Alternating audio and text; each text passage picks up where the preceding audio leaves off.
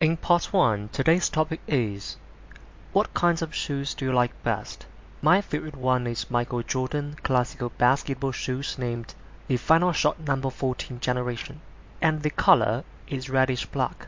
The reason why I really value it so much is because it was given by one of my best friend Jimmy and also the shoes were a symbol of Jordan's basketball spirit.